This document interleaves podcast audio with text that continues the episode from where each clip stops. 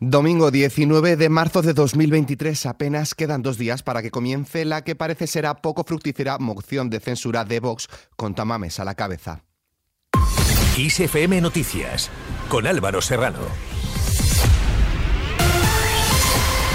¿Qué tal? El ministro de Presidencia, Félix Bolaños, ve muy grave que el Partido Popular no tenga claro dónde están los demócratas y dónde la ultraderecha y ha criticado su abstención en la moción de censura que presenta Vox, un partido que dice quiere ilegalizar partidos políticos que no piensan como ellos. Así se ha referido Bolaños al Partido Popular.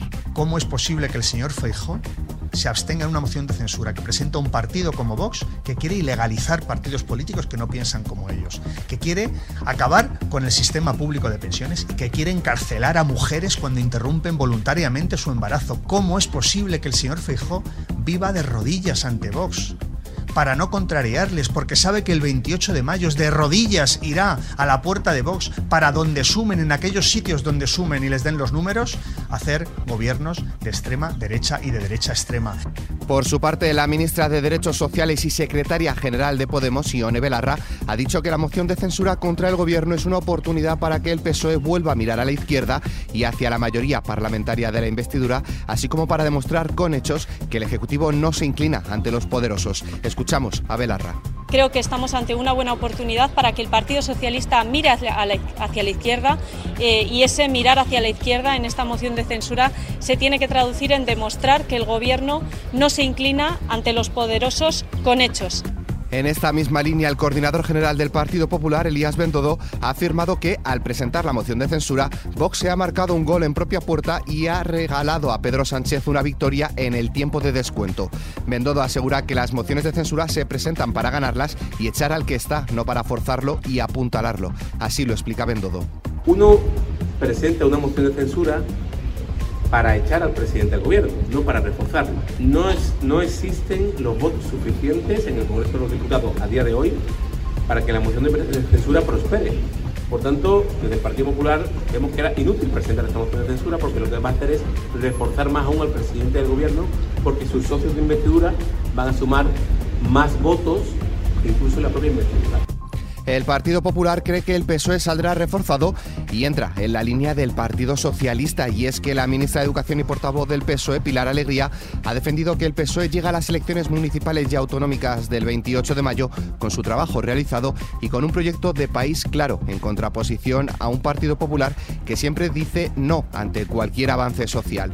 Hablando de elecciones, la vicepresidenta del Gobierno e impulsora de Sumar, Yolanda Díaz, ha anunciado hoy domingo en Sevilla que con carácter inmediato va a tomar una decisión sobre su futuro político que espera que sirva para contribuir al país y para dar esperanza a la gente que lo está pasando mal. Por su parte, la ministra de Industria, Comercio y Turismo y candidata del PSOE a la alcaldía de Madrid, Reyes Maroto, ha avanzado que dejará su cargo en el gobierno en cuestión de días para dedicarse al reto de gobernar la ciudad de Madrid. El martes Maroto ya se despidió de los medios de comunicación. Así defiende Maroto su candidatura.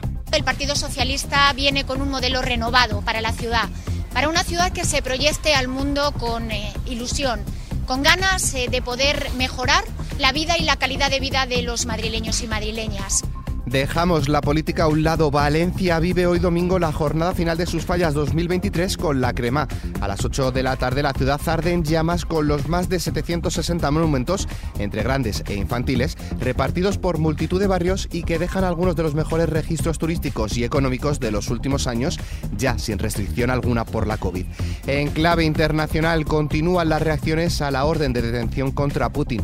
El presidente del gobierno, Pedro Sánchez, ha asegurado que ningún crimen quedará impune tras concederse la orden de arresto liberada este viernes por la Corte Penal Internacional contra el presidente ruso Vladimir Putin como presunto responsable de las deportaciones de cientos de pequeños y su traslado de zonas ocupadas en Ucrania hacia Rusia. Por su parte, el Kremlin continúa insistiendo en que todas las decisiones de la Corte Penal Internacional son jurídicamente nulas para Rusia. Mientras tanto, el presidente ruso ha realizado una visita de trabajo a la ciudad de Mariupol en su primer viaje al Donbass, según ha informado el Kremlin. Poco después, la presidencia rusa ha informado de que Putin se ha reunido con el mando de la campaña militar en Ucrania.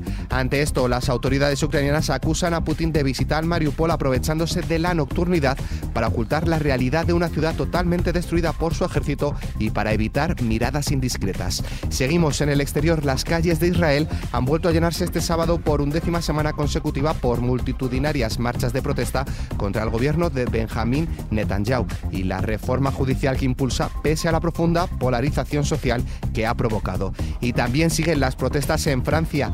Quema de contenedores, cargas policiales y destrozos en el mobiliario urbano se han producido este sábado en protestas como las de Burdeos y París, unas marchas convocadas contra el gobierno francés al que acusan de autoritarismo por haber aprobado el jueves la impopular reforma de las pensiones por decreto. Cambiamos de tercio, parece que empieza la temporada del buen tiempo y es que la llegada de la primavera en España se producirá oficialmente mañana lunes 20 de marzo a las 10 y 24 de la noche, horario peninsular, y durará 92 días y 18 horas hasta concluir el 21 de junio, cuando comenzará el verano. Además, España adoptará el horario de verano la madrugada del próximo domingo 26 de marzo, con el adelanto de los relojes una hora, de forma que a las 2 de la madrugada pasarán a ser las 3. El cambio de horas seguirá vigente al menos hasta 2026. De esta manera, el país cumplirá con la Directiva Europea del año 2000 que afecta sin excepción a todos los Estados miembros de la Unión Europea, terminando así con los cambios de hora. Mañana lunes se esperan cielos nubosos con posibilidad de lluvia en la mitad noroeste de Galicia, el norte de las Islas Canarias y también en la área mediterránea, aunque en esta última localización irán desapareciendo según avance la jornada. En cuanto a las temperaturas, las máximas irán en ascenso salvo en el oeste de Galicia, sur de Andalucía, área mediterránea y Canarias. Mínimas en descenso en el Cantábrico y tercio oriental peninsular. Con la previsión meteorológica nos despedimos, pero la información continúa puntual en los boletines de XFM y como siempre ampliada aquí en nuestro podcast XFM Noticias. Con Antonio Alfonso Hernández en la realización, un saludo de Álvaro Serrano, que tengáis muy buen día y feliz Día del Padre.